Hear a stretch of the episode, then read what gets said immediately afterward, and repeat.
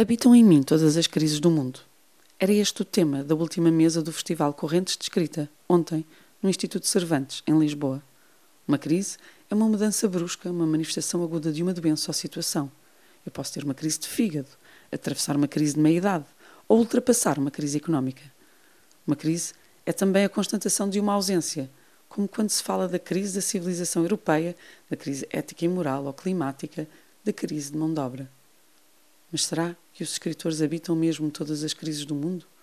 E se sim, quais os paralisam e quais os fazem escrever? A fome, a violência, o cativeiro, o medo sempre foram temas centrais na criação de obras artísticas. Falamos com o romantismo da loucura de Nietzsche, mas Nietzsche não voltou a escrever depois de ter abraçado aquele cavalo na Praça de Turim. E não, Artaud não escreveu uma linha enquanto esteve internado. E não, Hemingway também não foi eloquente enquanto se submetia a choques elétricos. Aliás, chegou mesmo a escrever dias antes de morrer. O tratamento foi ótimo. Simplesmente a cura matou o paciente. Ninguém pega numa caneta para escrever a sua obra-prima enquanto ronca de fome. Nem mesmo se for o Primo Levi. O autor que escreveu É Isto um Homem, após a sua libertação de um campo de concentração. O ser humano que se submete a uma cirurgia de risco que é vítima de uma tragédia amorosa ou aguenta um sofrimento físico e emocional extremos, escreve só e apenas se sobreviver a todas as crises do mundo. Por isso, não. Felizmente, eu, enquanto autora, não habito todas as crises do mundo.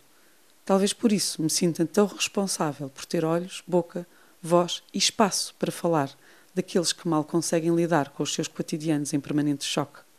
Talvez por isso quando um Scala de Milão suspende a sua programação por razões de saúde pública, ou um presidente no Brasil cancela o ensino da filosofia nas escolas e insulta os jornalistas dos seus principais jornais, eu fico petrificada com a ideia de nós, aqui no nosso Portugal pequenino, optarmos por abandonar projetos artísticos, interromper programas culturais ou deixamos de publicar livros de livre e espontânea vontade.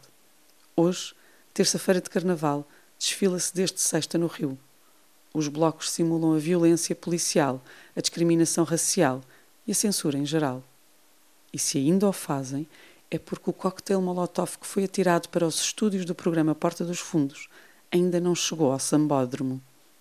Com sorte, se os sambistas não forem espancados até à morte, se os pacientes infectados não cederem à asfixia, ou se os refugiados conseguirem de facto atravessar a fronteira de uma Europa, ela sim, em crise, talvez amanhã tenhamos de facto grandes obras daqueles que habitam hoje a grande crise dos mundos. Até lá, pergunto-me o que andamos nós a fazer neste cantinho ocidental, a suprimir canais informativos e a economizar palavras na rádio. Até lá, pergunto-me o que dizer daqueles que infligem a crise a si próprios.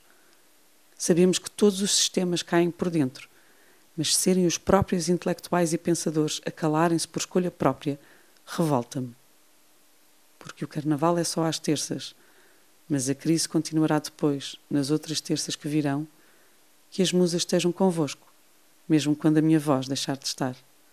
Até muito breve, se não for neste, por certo, num outro elevador qualquer. Foi curto, mas foi muito bom. Obrigada por esta sorte.